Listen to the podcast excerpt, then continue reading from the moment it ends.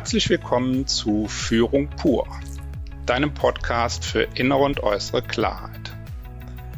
Wir haben heute die zweite Folge zu unserem großen Thema Selbstfürsorge. Und ich möchte zunächst mal meinen Podcast-Partner Andreas in Bielefeld begrüßen. Hallo Andreas.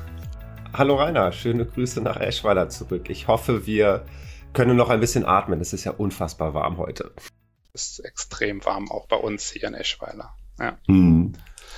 ja. Und für die zweite Folge zum Thema Selbstfürsorge haben wir heute einen Gast, eine Führungskraft.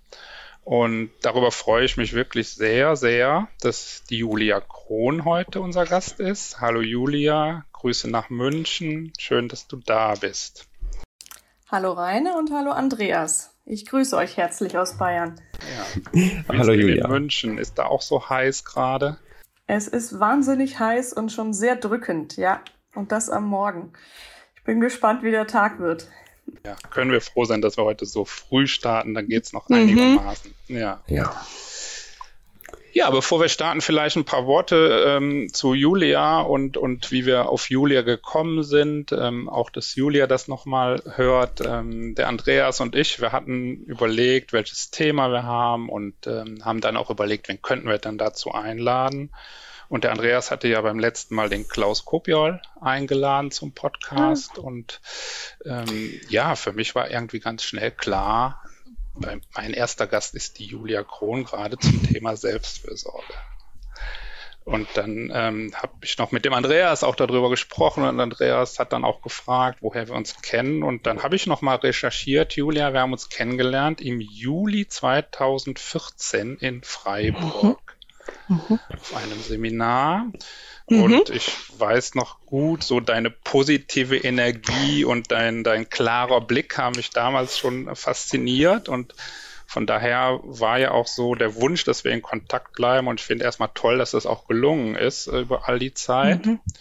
dass mhm. wir nach wie vor Kontakt haben ähm, und heute hier im Podcast sind, ja. Das finde ich erstmal mhm. toll. Super, ja, es freut mich auch, Rainer. Ich hätte gar nicht gedacht, dass es schon so lange her ist ich habe es immer noch präsent vor Augen, dieses sehr intensive Seminar und dann durchaus unseren regelmäßigen Austausch im Nachgang. Ja. Nicht sehr häufig, aber wenn wir uns getroffen oder gesprochen haben, waren wir immer gleich wieder äh, an den wesentlichen Punkten unserer persönlichen Entwicklungsfelder.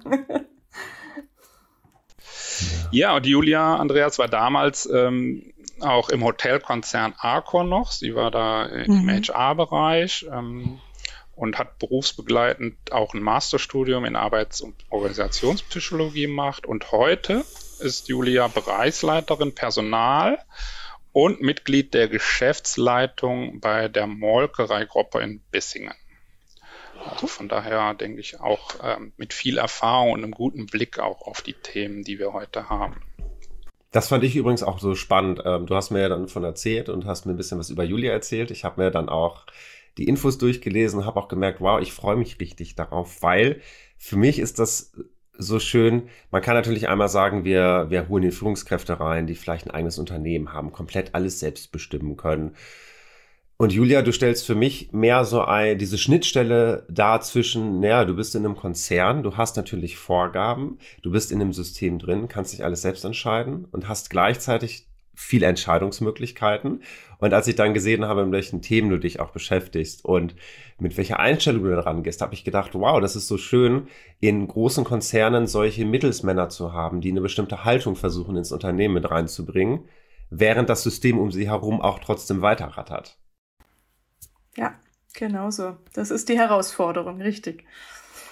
Ja, genau. gut. Ja, das ist vielleicht auch eine gute Überleitung. Danke, Andreas, zur ersten Frage zum Einstieg. So, Julia, was bedeutet für dich persönlich Selbstfürsorge? Hm, für mich bedeutet es, mich selber erstmal so gut zu kennen, dass ich weiß, ähm, wie kann ich wirksam werden, ähm, wo gebe ich bewusst meine Energie rein wo weiß ich auch da über mich, dass es, dass es mich mehr Energie kostet, als das, was ich äh, dann im Gegenzug sofort ad hoc zurückbekomme. Und auch das ist ja ab und zu notwendig, äh, diesen Einsatz dann zu leisten, energetisch. Ähm, aber dann eine gute Kenntnis davon zu haben, äh, wie hole ich mir dann meine eigene Kraft zurück ja, und wann habe ich die Ausgleichsmomente, ähm, um für mich wieder in eine gute Balance zu kommen. Das heißt jetzt für mich speziell Selbstfürsorge. Mhm. Und hast du da vielleicht so, so ein Beispiel, wo du sagst, da gibt es so Themen, wo ich auch Kraft draus ziehen kann, das du auch nennen kannst? Mhm. Also ich, ich gewinne Kraft und, und Energie aus, ähm, insbesondere auch aus Entwicklungsprozessen, die zwar etwas langwieriger sind, die aber auch etwas tiefer gehen und äh, wo ich dann für mich feststellen kann, irgendwann, ähm, ähm, ich habe einen Impuls gesetzt, ähm, der aber auch zu einem zu einer Transformation geführt hat. Ja, also da bin ich wirklich wirksam geworden mit dem, was ich geben kann für die Organisation, für den Mensch, für den für für, für das Thema, was vielleicht gerade im Raum stand. Und wenn ich dann äh, für mich erkenne, wow, jetzt habe ich was bewegt, jetzt hat jemand etwas draus gemacht, er hat gelernt, dann äh, gibt mir das sehr viel Energie und äh, Kraft. Das ist, das ist äh, dann das Optimum, nach dem ich immer strebe, obwohl das natürlich ein hohes Ideal ist. Da stellt sich für mich zum Beispiel auch die Frage oder so dieser Punkt, äh, das klingt ne sehr hohes Ideal, du möchtest ganz viel erreichen. Wie sieht's zum Beispiel dann auch mit um deine eigenen Grenzen aus? Für mich ist, wenn es um Selbstfürsorge geht, auch immer diese, dieser Aspekt von, seine Grenzen im Blick haben und auf seine Grenzen aufpassen. Merkst du das manchmal, wenn du dann versuchst, so ganz viel zu erreichen? Es ist ja mehr so im Außen, dass du vielleicht nach innen hin dann über deine Grenzen auch gehst? Ja, permanent. Also daran arbeite ich permanent und ich habe in meiner ähm, in meinem beruflichen Werdegang durchaus am Anfang immer wieder Momente gehabt, wo ich gemerkt habe, ich gehe über meine Grenzen. Aber ich, ich muss für mich erstmal verstehen, wann das passiert, äh, woran das liegt, wie kann ich das anders steuern. Und heute möchte ich behaupten, gelingt mir das deutlich besser. Ich weiß von mir und ich, ich, ich merke dann auch, körperlich, psychisch, wann, wann, wann komme ich in so eine, in so eine ja, Grenzzone, wo ich aufpassen muss. Und dann äh, versuche ich gut gegenzusteuern. Ja. Aber das gelingt mir natürlich nicht immer gleichermaßen gut. Und es ist auch heute, auch wenn ich es bewusster und, und ähm, deutlich reflektierter steuern kann, ist es nach wie vor ein Thema. Ja. Ja, weil die Herausforderungen natürlich auch größer geworden sind und äh, äh, mein Anspruch, was zu bewegen, ja nicht kleiner geworden ist. es hilft mir dann, mit Personen drüber zu sprechen, die mich manchmal auch dann wieder ein Stück weit erden und sagen, komm, Julia, das und das, das lässt dir jetzt mal wieder los. Ja. Da, du kannst nicht alles verändern oder, oder ähm, bewegen. Ähm, da braucht's auch mehr Gelassenheit. Das ist, glaube ich, für mich so ein Schlüssel, äh, den ich versuchen muss, noch häufiger umzudrehen. Mhm. ja. Da muss ich direkt an dich denken, Rainer, wenn es um erdende Personen geht. Ich weiß ja, wie ihr momentan auch in Verbindung steht miteinander. Ja, das ist auf jeden Fall ein gutes Thema. Also ich will da auch noch mal die Chance nutzen auf, auf, auf, auf diese Aktion. Ähm, ich hatte zu Corona-Zeiten auch so eine Aktion gestartet zum Thema Selbstfürsorge mit, mit ausgewählten Führungskräften. Und vielleicht, Julia, können wir da auch noch mal einen Blick gerade drauf werfen. Ähm, also das heißt, ich hatte Führungskräfte gebeten, Ideen und, und Erfahrungen zum Thema Selbstfürsorge äh, mit mir zu tauschen per Post. Ähm, im, im Wechsel sozusagen, so, so als Impuls. Und ähm, ja, das habe ich mit verschiedenen Führungskräften gemacht und eine davon war Julia. Ähm, und vielleicht kannst du noch mal aus deiner Sicht erzählen, was, was diese Aktion oder dieses Schreiben, was das so bei dir bewirkt, bewegt hat, was du für Ideen daraus hast, ja, was auch immer. Mhm. Mich hat deine Aktion Rainer sofort angesprochen. Das war, war ein Moment, ähm, wo ich mich auch erstmal sortieren musste. Ähm, wir sind ein Lebensmittelbetrieb, das heißt, wir sind äh, voll durchgelaufen. Bei uns gab es jetzt nicht diesen Einbruch äh, und dieses ähm, sehr abrupte, wir gehen jetzt alle nach Hause, sondern ich, ich, ich hatte eher zu tun, zu schauen, wie kriegen wir die Bedingungen vor Ort so hin, dass wir trotzdem sicher miteinander arbeiten können. Und, äh, und dann habe ich gespürt, wie plötzlich so mein ganzes Privates Umfeld um mich herum mit all meinen Möglichkeiten zum Ausgleich so klapp, klapp, klapp zusammenbrach. Und da habe ich mich irre gefreut, als dann die Idee vom Rainer kam, äh, lass uns äh, in eine Art ja, äh, Briefaustausch gehen äh, und, und ohne Druck, ohne Zeitdruck, ohne, ohne eine große Deadline dahinter uns immer mal wieder ein paar Impulse schicken. Und ich habe natürlich, das weiß der Rainer, eine große Leidenschaft für Schreiben, also auch handschriftlich was zu schreiben, ist mir enorm wichtig. Es ist für mich eine Form des Selbstausdrucks. Und ich habe mich gefreut, äh, mit dem Rainer ein paar Gedanken auszutauschen, ähm, weil es in der heutigen Welt nicht so einfach ist, Personen zu finden, die auch ähm, Spaß an Reflexion haben zu tieferen Themen. Und ich habe äh, in der Corona-Zeit des Öfteren wieder zu Büchern gegriffen, die ich mal gelesen hatte oder ähm, die schon länger in meinem Schrank stehen, wo ich dachte, hm, das, das kann ich nur lesen, wenn ich mal ein bisschen mehr Luft habe. Und das war während Corona dann ähm, möglich. Und ich habe mich gefreut, mit dem Rainer dann das eine oder andere, äh, die auch Fragestellungen einfach mal nur ähm, miteinander auszutauschen. Das war toll. Hat mir viel gegeben, Rainer. Ja, das, das freut mich. Also ich finde das Besondere nochmal auch, dass diese Aktion war so erstmal angelegt damals ähm, auf ungefähr ein Jahr. Also ich wusste ja auch nicht, mhm. was, was Ende 2020 hatten wir mal gesagt, Andreas damals. Ne? Und das Spannende ist, dass es mit Julia immer noch weiter ging und geht. So, ja, sehr unregelmäßig, aber trotzdem kommt ab und zu nochmal was von ihr oder ich schreibe ihr nochmal und das finde ich halt auch sehr besonders, ja. Ähm, dass es gar kein Ende in diesem Sinne gibt, sondern wir weiter mhm. in Kontakt bleiben dazu. Das ist sehr mhm. wertvoll auch, ja. Mhm. Ja. Julia, jetzt hast du ja schon angesprochen, so deine, deine eigene Selbstfürsorge, dass du auch immer wieder darauf schaust, wo kommst du an deine Grenzen, wie kommunizierst du das? Und ich dachte, bei Kommunizieren mhm. gehört ja eine Gegenseite dazu, zu der man das kommunizieren mhm. möchte. Mhm. Und ähm, Rainer und ich haben uns überlegt, dass wir mal mit dir vielleicht zusammen den Blick auf dein Unternehmen werfen, in dem du ja hauptberuflich mhm. tätig bist und guckst, was für eine Kultur an Selbstfürsorge gibt es in deinem Unternehmen und wie wird dort auch mit diesem Begriff Selbstfürsorge umgegangen? Gibt es den so als Begriff eigentlich im Unternehmen oder wird er vielleicht anders geframed? Mhm.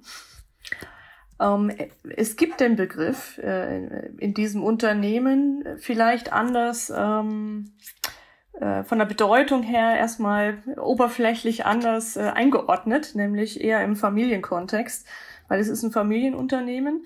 Das heißt so, die, die positiven Seiten, die eine Familie hat, Zusammengehörigkeit, wir akzeptieren Vielfalt, jeder ist ein bisschen anders, aber wir haben so eine Grundschwingung, wir wuppen das gemeinsam, äh, wir feiern das auch.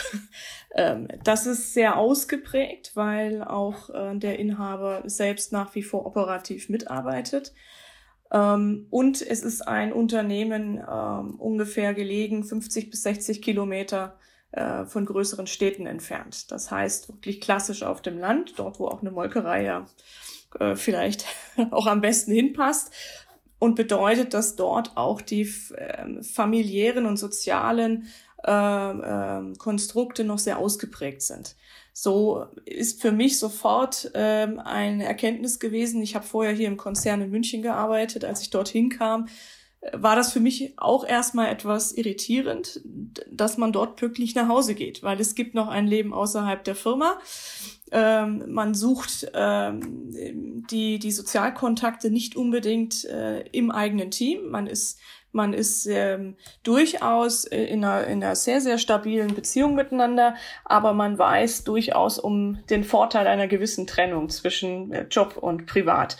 Und ähm, darüber wird auch immer wieder positiv gesprochen, im Sinne von jeder sorgt auch für sich selber, dass er auch nicht komplett vereinnahmt wird von der Dynamik, die wir äh, ständig in unserem Unternehmen drin haben.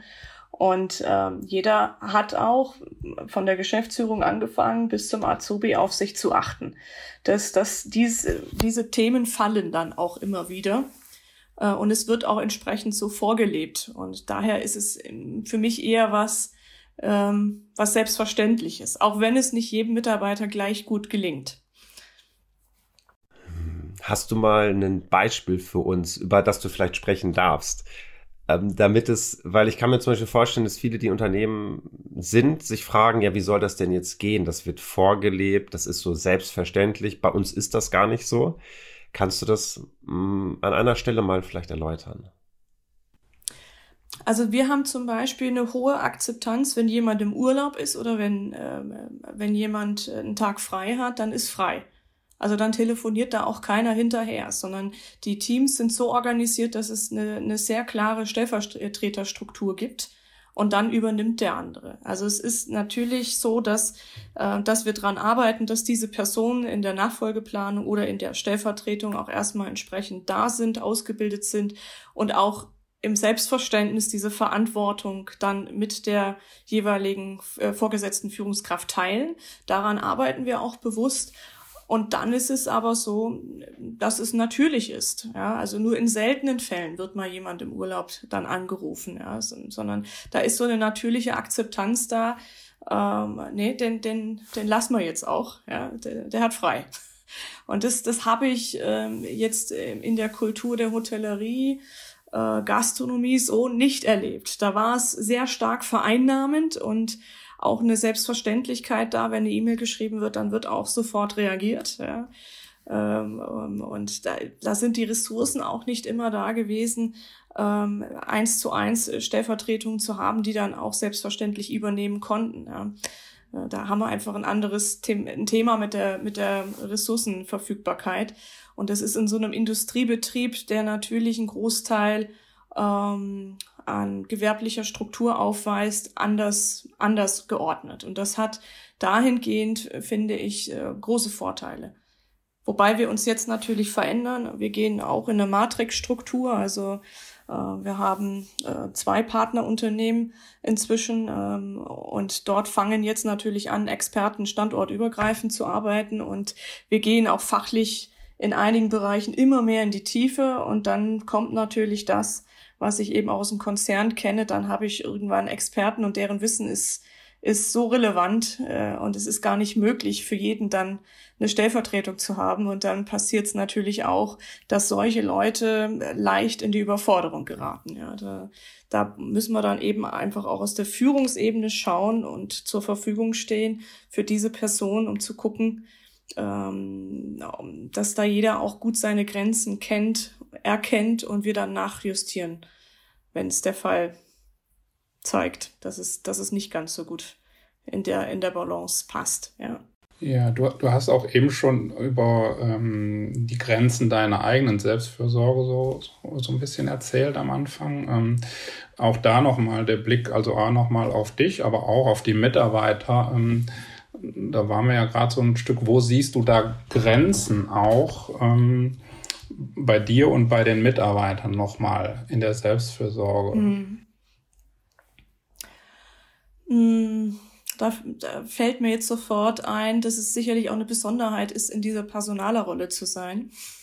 Weil das ähm, diese Rolle wird ja gerne übernommen von Persönlichkeiten, die auch gerne anderen helfen, die gerne zuhören, die gerne in den Kontakt gehen ähm, und auch versuchen, zwischenmenschliche Themen zu lösen oder ähm, Personen, Personen zu helfen, die ein Thema gerade mit sich und ihrer Umgebung haben. Und das verleitet natürlich auch dazu, so der, die, die Retterin zu spielen für alles.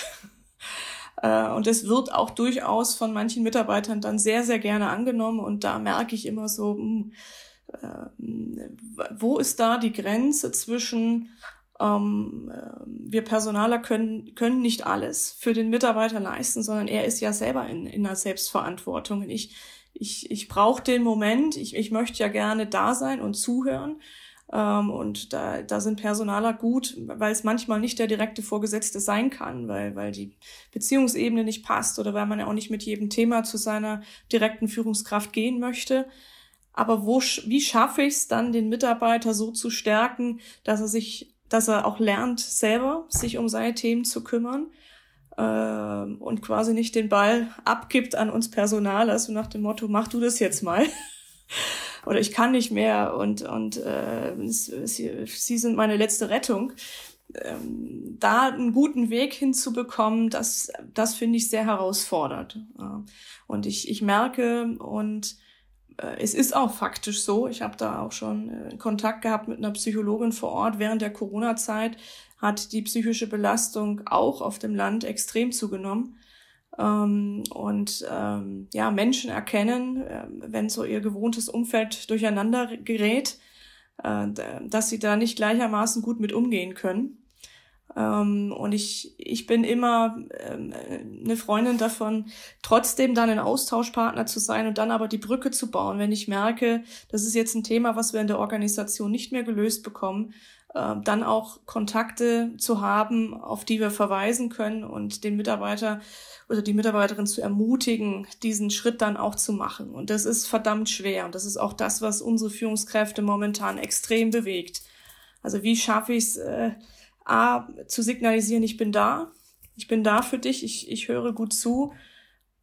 Und ich merke ja trotzdem, ich kann, ich kann nicht in jedes persönliche Thema äh, reingehen. Das, das passt auch nicht zum Organisationskontext. Aber wie schaffe ich es dann auch für mich, ein Gefühl zu entwickeln, der Mitarbeiter ist so stabil, dass er jetzt auch ähm, das, äh, die Verantwortung übernimmt und, und selber für sich sorgt und mir nicht abrutscht. Ja, und wir, wir haben diese Fälle erlebt, dass es dann auch mal abrutscht.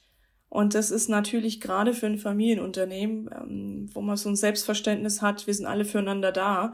Und das kann uns nicht passieren. Wir haben jeden im Blick, ist das unglaublich zerstörend. Ja. Also das, das ist äh, für Führungskräfte, aber auch für Kolleginnen und Kollegen ähm, ja ein heftiger Schlag dann, das, das zu erkennen, ja dass, dass man doch jemanden aus dem Auge verloren hat. Ich, ich sehe ja gerade so viele Verbindungen zwischen dem, was du sagst. Und ich muss gerade so ein bisschen gucken, was wir vielleicht von rauspicken. Ich habe gerade so gedacht, ähm, einmal das Thema mit, was passiert, wenn jemand komplett über seinen Kräften ist und gar nicht mehr kann. Schwierig, quasi ihm zu sagen, mach es jetzt selber. Dann hast du ja auch gesagt, wenn ihr externe Leute dazu holt, und dass das gar nicht so einfach ist in auch noch unserer heutigen Welt, so dieses Thema von, du bist bedürftig, hol dir Unterstützung. Na, ich kann das ja eigentlich alleine. Und äh, wie kann man sehen, wann jemand stabil genug ist? Und für mich äh, kumuliert das in einem Begriff, nämlich eigentlich, äh, wie viel zeige ich von, von mir, wenn es mir mal nicht so gut geht? Weil ich mir gerade so dachte, äh, als du meintest, naja, wenn das Haus brennt, dann muss ich die Feuerwehr holen, um das Haus zu löschen. Die Frage lautet, wer sagt Bescheid, wenn der Herd dampft? Macht das jeder oder wartet er, bis das erste Zimmer am Brennen ist und ruft dann erst? Und dass er dann alleine das Zimmer nicht mehr gelöscht kriegt, ist für mich total selbstverständlich. Die Frage lautet, hätte er vielleicht bei dem Herd schon mal was sagen können?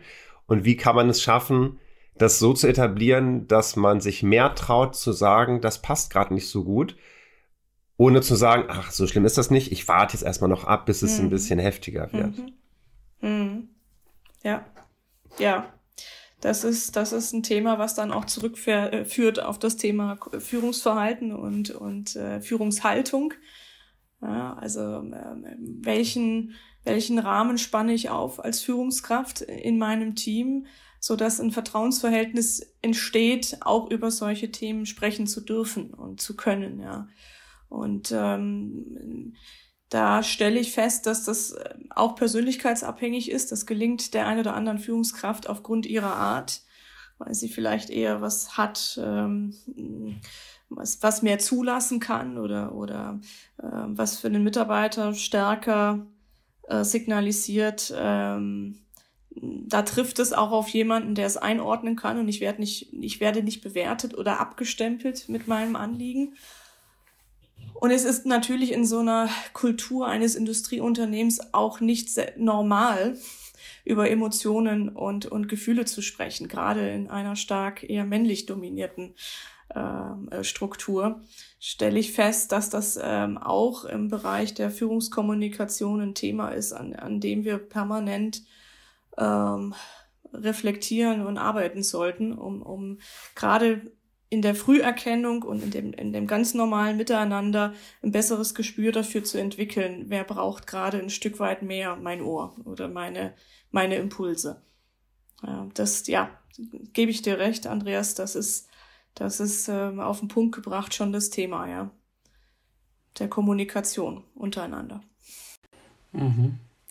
Ja, ähm, was ich da auch oft erlebe, wenn ich das nochmal so aufgreifen darf, ist auch, auch, dass Führungskräfte auch zu mir kommen und fragen, ey, die Mitarbeiter haben jetzt das und das Thema, ähm, wie viel Verantwortung äh, muss ich denn da reingehen oder muss ich da nicht reingehen? Kann ich den auch lassen? Ja, also wo gehe ich als Führungskraft auch rein? Wo habe ich auch eine Verantwortung? Und wo kann ich aber auch eine Grenze setzen so. Also da hat mich letzte Woche noch eine Führungskraft zu einem ganz speziellen Thema gefragt und das fand ich jetzt auch nochmal eine spannende Frage, ähm, so, so für unser Gespräch. Wo siehst du da die, die Grenze? Also wie viel Verantwortung hat die Führungskraft auch für seine Mitarbeiter und an welcher Stelle hört sie vielleicht auch auf? Also hm. Ja, also genau das haben wir mit einer Reihe von Führungskräften reflektiert, die auch aktiv danach gefragt haben. Und dann haben wir uns eben auch nochmal eine Psychologin mit herangezogen, ähm, die versucht hat, mit uns genau das herauszuarbeiten, was aber trotzdem schwierig ist. Da äh, äh, wirklich gutes, eine, eine gute Empfehlung lässt sich da aus meiner Sicht gar nicht geben, sondern ich, ich habe für mich nochmal eine Bestätigung in ihrer Aussage gefunden. Das Wesentliche ist äh, zu signalisieren, ähm, ähm, ich, ich äh, bin da für dich, ich höre mir das an, ich, ich versuche nochmal zu, zu mit dir zu sortieren, wie können wir jetzt hier im Arbeitsumfeld äh, für dich, wenn du gerade in einer schwierigen Situation bist, eine Entlastung schaffen. Und ich äh, kann versuchen, nochmal mit, mit, äh, mit dem Mitarbeiter herauszuarbeiten, wo an welcher Stelle braucht es eine professionelle externe Unterstützung. Und ich kann dann versuchen, einen Kontakt herzustellen. Ich, ich habe für mich aber auch nochmal rausgenommen, nicht zu versuchen in Themen, wo ich merke, das ist, das ist stark ähm, verbunden mit dem, mit dem ganz persönlichen Thema des Mitarbeiters, mit familiären Thematiken, mit äh, ähm, Schicksalsschlägen, die dann ja häufig dazukommen und, und dann die Resilienz des Mitarbeiters nochmal, äh, den Bogen nochmal weiter spannen da eher zu vertrauen, dass es, dass es Personen gibt, äh, die das dann auch in einem deutlich professionelleren Kontext äh, begleiten können und da schneller die Tür aufzumachen, als, äh, als da selber rumzudoktern. Wenn es einem auch persönlich nicht ähm, bisher ähm, als Thema untergekommen ist. Das war für mich die Erkenntnis. Also da eher auch für die Führungskräfte ein Stück weit Entlastung zu schaffen, ich bin damit auch nicht allein. Ja. Ähm, sowohl der Mitarbeiter ist nicht äh, allein mit dem Thema, wenn er sich helfen lässt, und ich als Führungskraft bin auch nicht allein. Auch ich kann dann noch mal mich beraten, zum Beispiel mit Personalern und und es gibt auch in der Umgebung um uns herum ein Netzwerk, auf das wir zurückgreifen können. Ähm, das war für mich der wesentliche Punkt. Aber ich finde es nach wie vor trotzdem schwierig ja, weil, weil je nachdem, wie der Fall gelagert ist, ähm, besteht da ja trotzdem eine Verbundenheit und ein Anspruch, es hinzukriegen. Und die Rahmenbedingungen sind nun mal leider auch nicht so, dass das alles dann so ideal durchläuft. Ja, also ich, ich habe dann irgendwann selber auch mal für einen Einzelfall den Telefonhörer in die Hand genommen, weil ich merkte, der schafft es nicht, selber jetzt äh, einen Psychotherapeuten beispielsweise zu suchen. Die Hürde ist so groß und äh, alleine schon äh, die Erkenntnis, äh, da brauche ich 30 Anrufe, bis ich mal jemand erreiche, bis ich jemand finde, der mich überhaupt nehmen kann, weil die Wartelisten extrem voll sind, ähm, ist für jemanden, der gerade in, in einer psychisch äh, sehr, sehr instabilen Situation ist, äh, eine unglaubliche Herausforderung. Und das habe ich dann gemacht und merkte dann, dass manche Psychotherapeuten sehr schockiert waren, dass ich jetzt als Personalerin für einen Mitarbeiter anrufe. Andere fanden das klasse und konnten es verstehen. Und es ist dann so gelungen, auch jemanden auf die Schnelle zu finden. Aber es war ein Glück. Und ähm, da, da macht mir das Thema Angst, ähm, wenn wir da strukturell nicht nochmal andere Gegebenheiten geschaffen bekommen, dann ist ein halbes Jahr Wartezeit für jemanden einfach zu lang. Ja, und dann habe ich den Ball als Führungskraft wieder bei mir weil ich kann ja nicht zuschauen. Also möchte ich nicht. Hm. Ja. Da, da kam mir gerade noch eine Idee. Es ist ein sehr komplexes Thema, gerade wenn es darum geht, ähm, Therapieangebote zu finden. Ich weiß von Therapeuten, dass es sogar eher weniger rosige Zeiten auf uns zukommen. Das heißt, die finanziellen äh, Unterstützung vom Staat wird noch mal runtergefahren. Und meine Idee oder mein, mein, mein Impuls war gewesen, naja, es kann halt zum Beispiel sein, dass, wie du schon gesagt hast, diese Überbrückung sechs Monate, das geht eigentlich nicht. Man kann so lange jemanden nicht ähm, alleine lassen. Es gibt ja durchaus Angebote, die zum Beispiel nicht über die Krankenkasse finanziert werden. Und ich dachte gerade so, hey, vielleicht gäbe es mal sowas wie so einen gemeinsamen Topf, wo, wenn alle Stricke reißen, man gerade nicht kurzfristig was bekommt, dass man jemanden darüber zum Beispiel unterstützen kann. Und dann, mhm. es gibt zum Beispiel Therapeuten, die privat arbeiten mhm. und äh, über die direkte Zahlung oder es gibt Coaches, es gibt ja ganz viele Menschen, die mhm. unterstützen können, die nicht über die Krankenkasse laufen. Mhm. mhm. Ja. Richtig, also auch Caritas, also auch Sozialverbände ähm, ähm, machen einen total tollen Job, finde ich, ja. Und die bemühen sich auch über, über alle Grenzen hinweg, äh, Personen aufzufangen. Und das finde ich, finde ich unglaublich bewundernswert, diese Arbeit, die dort geleistet wird. Ja. Mhm. Ja, so, so, so ein Aspekt, den Andreas und ich auch im Vorfeld nochmal ausgetauscht hatten, als wir uns über das Thema ausgetauscht haben, war nochmal ähm, so das Thema Authentizität. Ähm, äh, also ich zum Beispiel habe selber jemand mal im, im Coaching gehabt, ähm, der, der ging immer über seine Grenzen, ja, aber seine Assistenz schickte er nach Hause, weil die musste ja für sich selber sorgen und die musste ja Ruhezeiten haben. Das heißt, ich sag's mal platt, die musste um fünf Uhr gehen sozusagen, hatte Feierabend verordnet, damit sie nicht überzieht, aber er selber machte natürlich Überstunden ohne Ende. Ähm, und da ist natürlich noch, ist ja noch mal eine spannende Frage. Wie, wie sinnvoll, wie authentisch ist das? Wie erlebst du das? Ähm, ja, dein Blick auf dieses Thema als Modell, nenne ich es jetzt mal auch zu sein. Mhm, mhm. Das kenne ich aus meinen Anfangsjahren, das Thema. Ja. Ich mache da lieber alles selbst. Für die anderen sorge ich sehr gut. Aber bei mir, bei mir selbst äh, lege ich die Latte dann noch mal etwas höher. Es geht dann schon noch. Also das ist, finde ich, ja, äh, ein mir sehr bekanntes äh, Phänomen und das äh, erkenne ich auch wieder, in, insbesondere bei vielen Nachwuchskräften oder Personen, ähm, die da einfach eine sehr hohe Leidenschaft haben für ihr Thema äh, und ihren Job. Und wie das Wort schon sagt, in Leidenschaft hängt auch das Thema Leiden mit drin äh, fabriziere ich da äh, auch einiges, was mir nicht ganz so bewusst ist, vielleicht zu Beginn, äh, was mich selber schädigt, ja, und, und mir selber Verletzungen zufügt auf Dauer.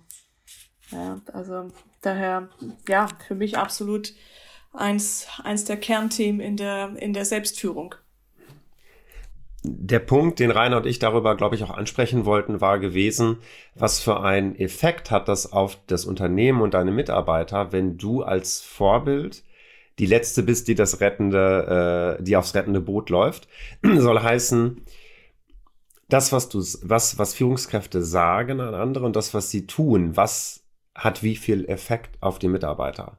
Glauben die der Führungskraft eher, wenn sie gesagt bekommen, achte gut auf dich? Oder schauen sie einfach, wie die Führungskraft mit sich selber umgeht und machen das danach? Mhm. Ja, gute Frage. Also die Stimmigkeit zwischen dem, was ich sage was ich wirklich dann real tue. Und ja, äh, da kann dann durchaus etwas entstehen, was beim Mitarbeiter so ankommt, dass, dass jemand da nicht authentisch ist. Ich glaube nicht unbedingt, dass es bei diesem speziellen Thema nicht abgeben können oder es nicht delegieren oder es nicht auf äh, gleichermaßen auf alle zu verteilen, dass da immer etwas drinsteckt mit ich bin nicht authentisch. Für mich ist es eher ein ja ein ein ein Überziehen der eigenen der der eigenen Grenzen. Mm. Was aber für mich nicht, nicht, wie schon gesagt, nicht unbedingt was äh, mit authentisch sein zu tun hatte. Also das, trotzdem kann dann für mich jemand äh, stimmig sein zu seiner, zu seiner eigenen Persönlichkeit. Ja. Ähm, an, der, an diesem Thema lässt sich arbeiten, was für mich eher schwierig ist, wenn jemand nicht das tut, was er sagt. Ja, das ist für mich eher ein Thema. Hm, dann bin ich sehr stark drin in einer in einer Rolle, die ich glaube spielen zu müssen, ähm, was aber nicht meiner inneren Überzeugung entspricht. Und das ist für mich dann nicht authentisch. Da ist für mich eine Diskrepanz drin. Ja, das das sehe ich auch so und ähm, da sehe ich bei uns jetzt in der Kultur hm, nicht so viele Felder, weil, weil wir bei uns in der Organisation eher sehr direkt und offen sind mit, mit unseren Anliegen und unseren, ähm, auch mit unseren Bedürfnissen.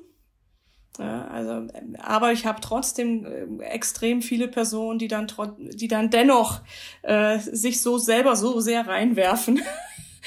Was aber für mich eher damit zu tun hat, dass sie auch einen überzogenen Leistungsanspruch haben. Ja. Ähm, und das zwar vielleicht auch wissen und reflektiert haben, aber doch nicht den Sprung schaffen, bei den Mitarbeitern ein Stück weit mehr einzufordern oder auch Ressourcen einzufordern, um das abzupuffern. Und manche mögen auch einfach nicht abgeben, weil, weil da habe ich eher noch so dieses, dieses äh, Führungsthema, ich selber kann es am besten und ich traue es dem anderen nicht zu. Also da komme ich eher bei uns auf das Thema Vertrauen und Misstrauen, ähm, ähm, was ja auch etwas damit zu tun hat, wie gehe ich selber mit mir um. Und da ist für mich ganz klar die Erkenntnis, wenn ich mir selber nicht vertraue, dann kann ich auch jemand anderem nicht vertrauen.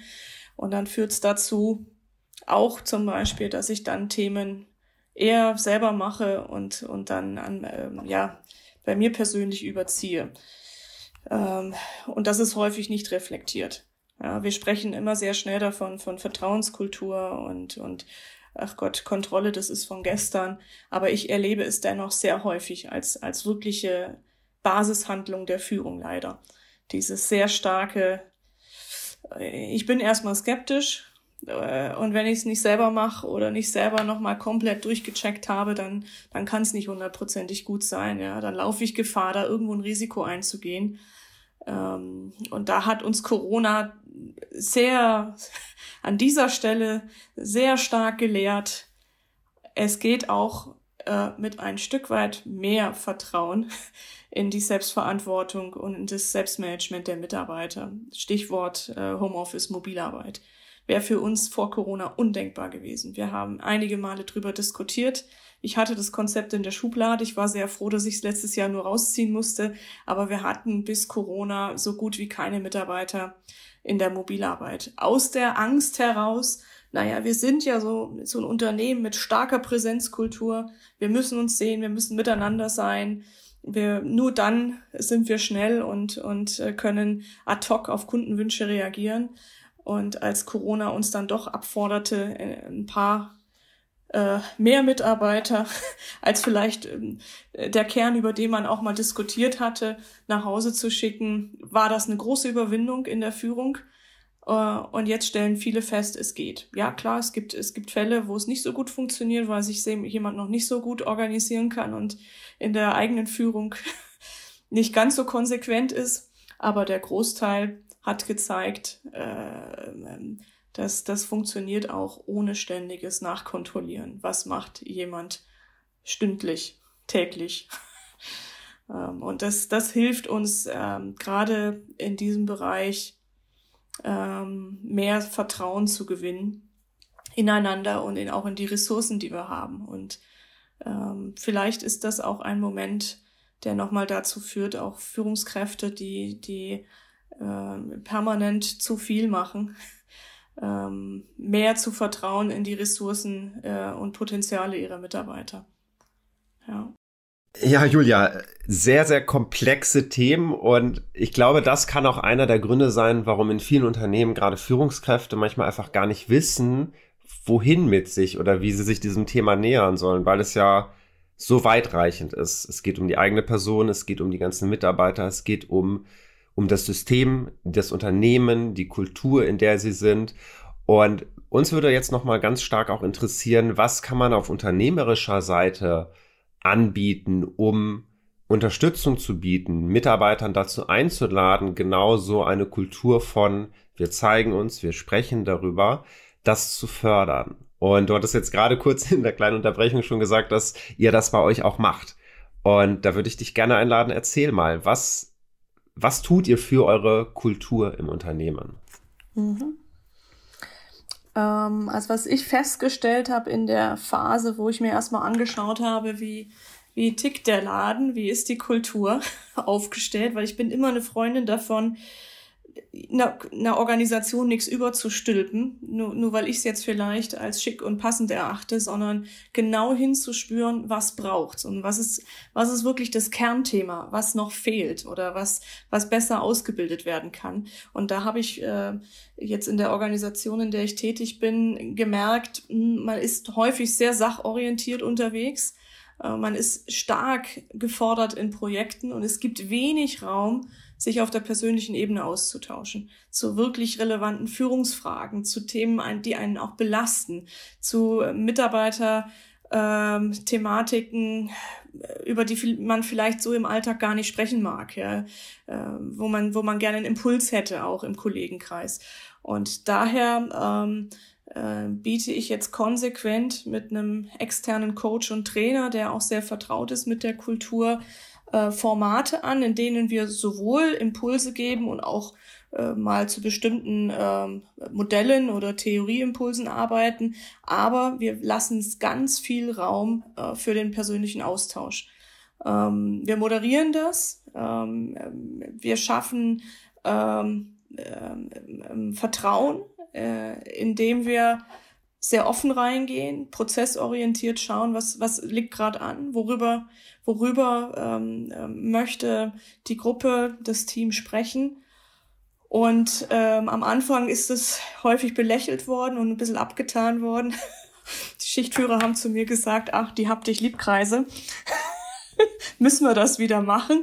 Äh, und jetzt bin ich nach jetzt doch fünfeinhalb Jahren unglaublich äh, äh, stolz drauf, dass das äh, selbst in Corona-Zeiten konnten wir es jetzt vor ein paar Wochen äh, in, einem, in einem adäquaten Format machen.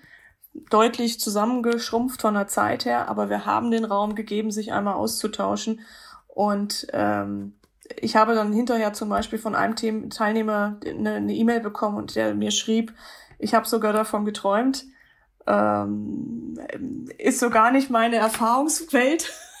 Aber ich habe gemerkt, das macht was mit mir. Es hat mich total berührt und ich möchte euch bitten, bitte, wenn Corona vorbei ist, lasst uns nochmal äh, zu diesen Themen nochmal vertieft äh, in den Austausch gehen. Und das, das hat mich unglaublich äh, gestärkt, diesen Weg weiter zu verfolgen. Und egal auf welcher Ebene. Wir machen es konsequent auch auf Ebene der Geschäftsführung inzwischen. Ähm, da habe ich immer versucht, auch das Angebot zu machen, aber ich, ich wollte, dass sie selber die Initiative ergreifen und spüren, welchen Mehrwert das bringt. Es war am Anfang ein bisschen äh, nicht ganz so von Regelmäßigkeit gekrönt, dass diese Termine dann auch äh, gewünscht waren.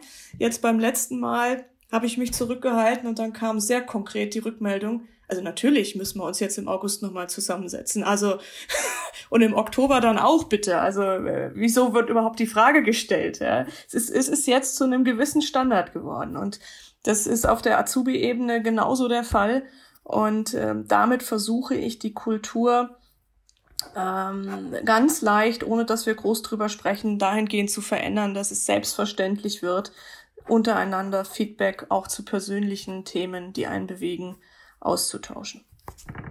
Toll, also ich, ich kann gerade nur so ganz spontan sagen, ich finde das echt toll, was du da gerade so berichtest, äh, weil ich selber auch ja in Unternehmen arbeite und gerade auch so in ein, zwei Projekten bin, wo ich genau an diese Grenze auch stoße und da ist so viel ähm, Arbeitsbelastung, ja, da sind so viele Projekte, da ist so ein hoher Druck auch und das glaube ich ist gerade auch nach Corona in vielen Unternehmen so, dass die eher sich dann in die Projekte reinsteigern und dadurch das andere verlieren und auch, auch, ich kämpfe da auch so etwas für, für die, für die persönlichen Themen, für etwas mehr Freiraum, ja.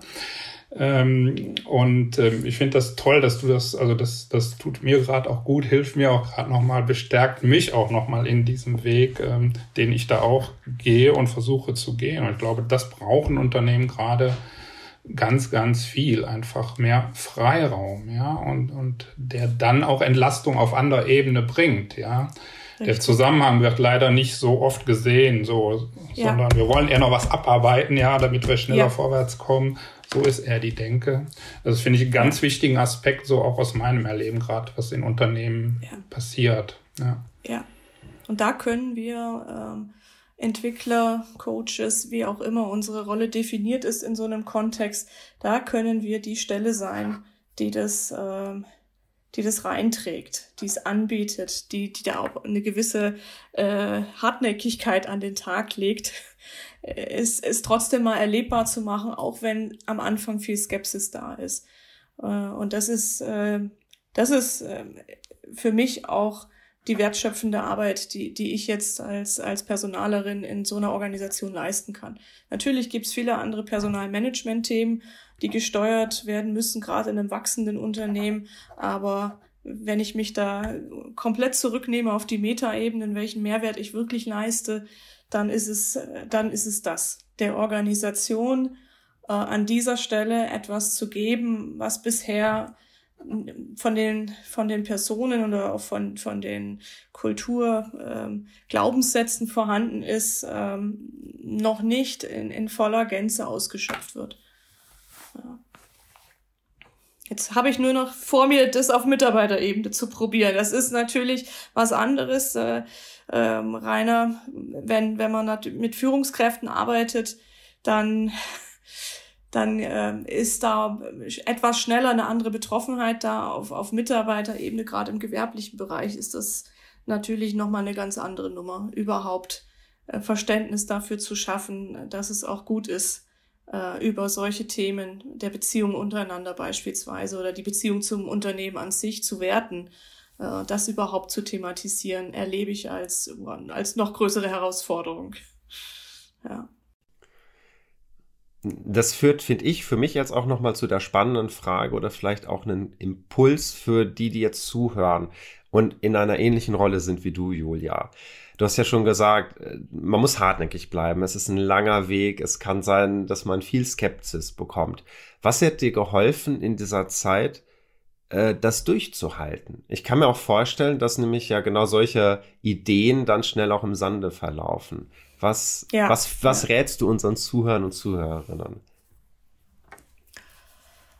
Ähm, meine Erkenntnis ist, was mir extrem gut getan hat, ist an der einen oder anderen Stelle auch mal loszulassen, wenn ich gemerkt habe, eine Maßnahme, eine Idee funktioniert so nicht. Äh, es passt nicht für die Menschen und für die Organisation.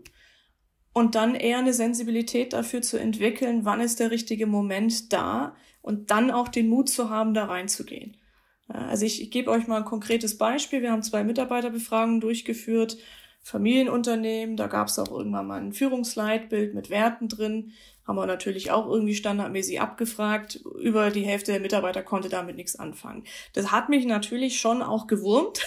Und ich habe dann überlegt, äh, wie korrigiere ich das jetzt nochmal, ja? Also scheinbar ist es damals nicht, nicht komplett ausgerollt worden und irgendwo ähm, definieren wir uns auch über diese Werte nach außen im Employer Branding, aber der Großteil der Mitarbeiter weiß davon gar nichts.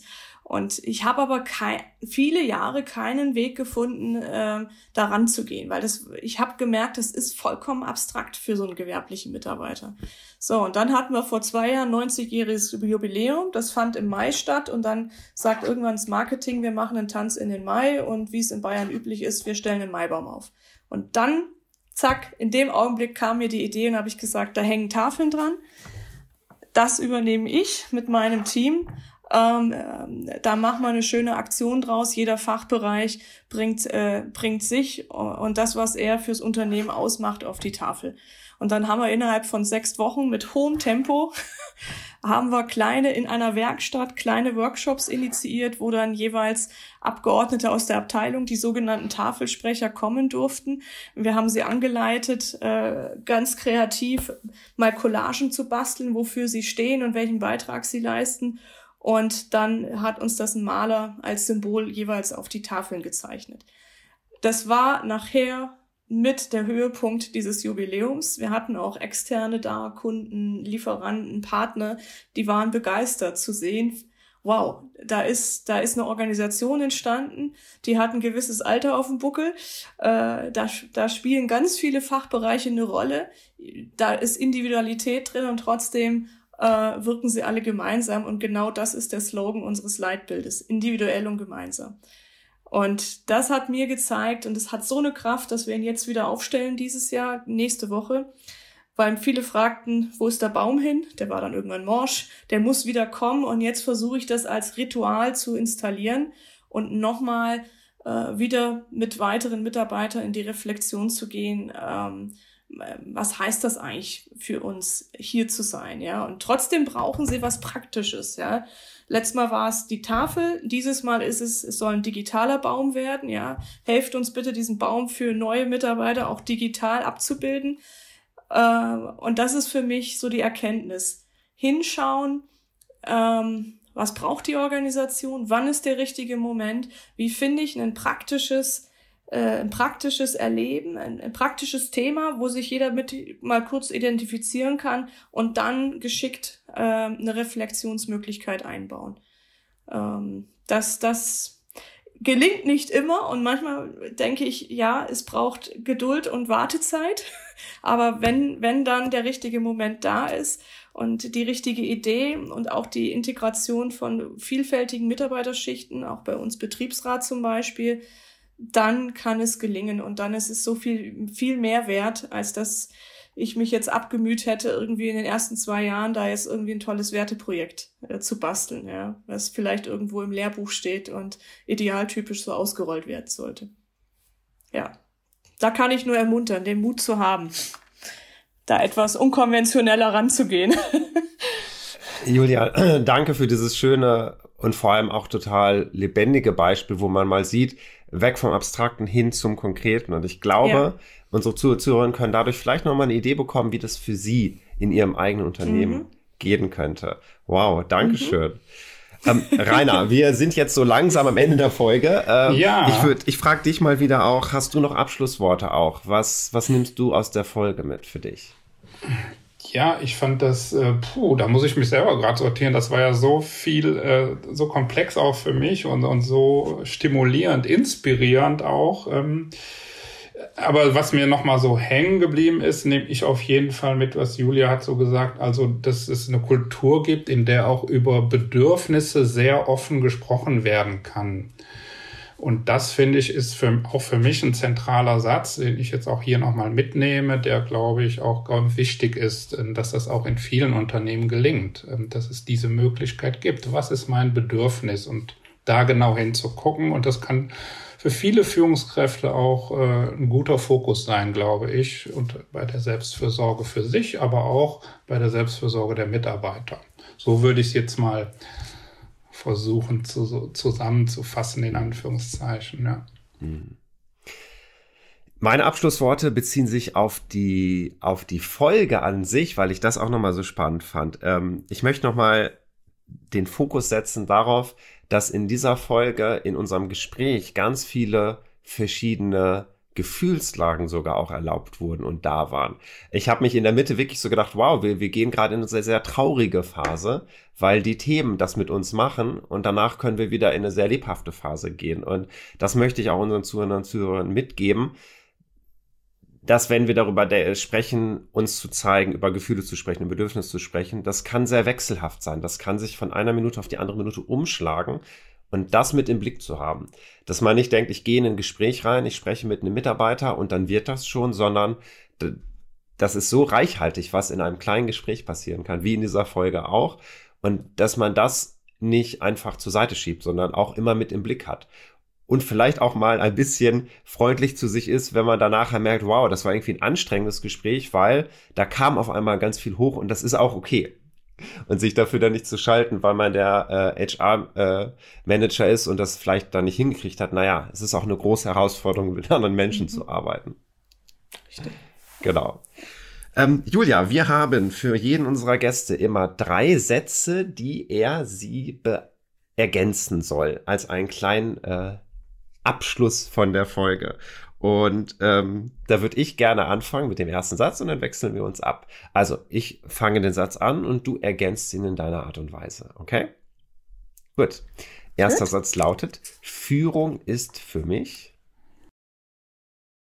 Nach Anselm Grün Leben wecken.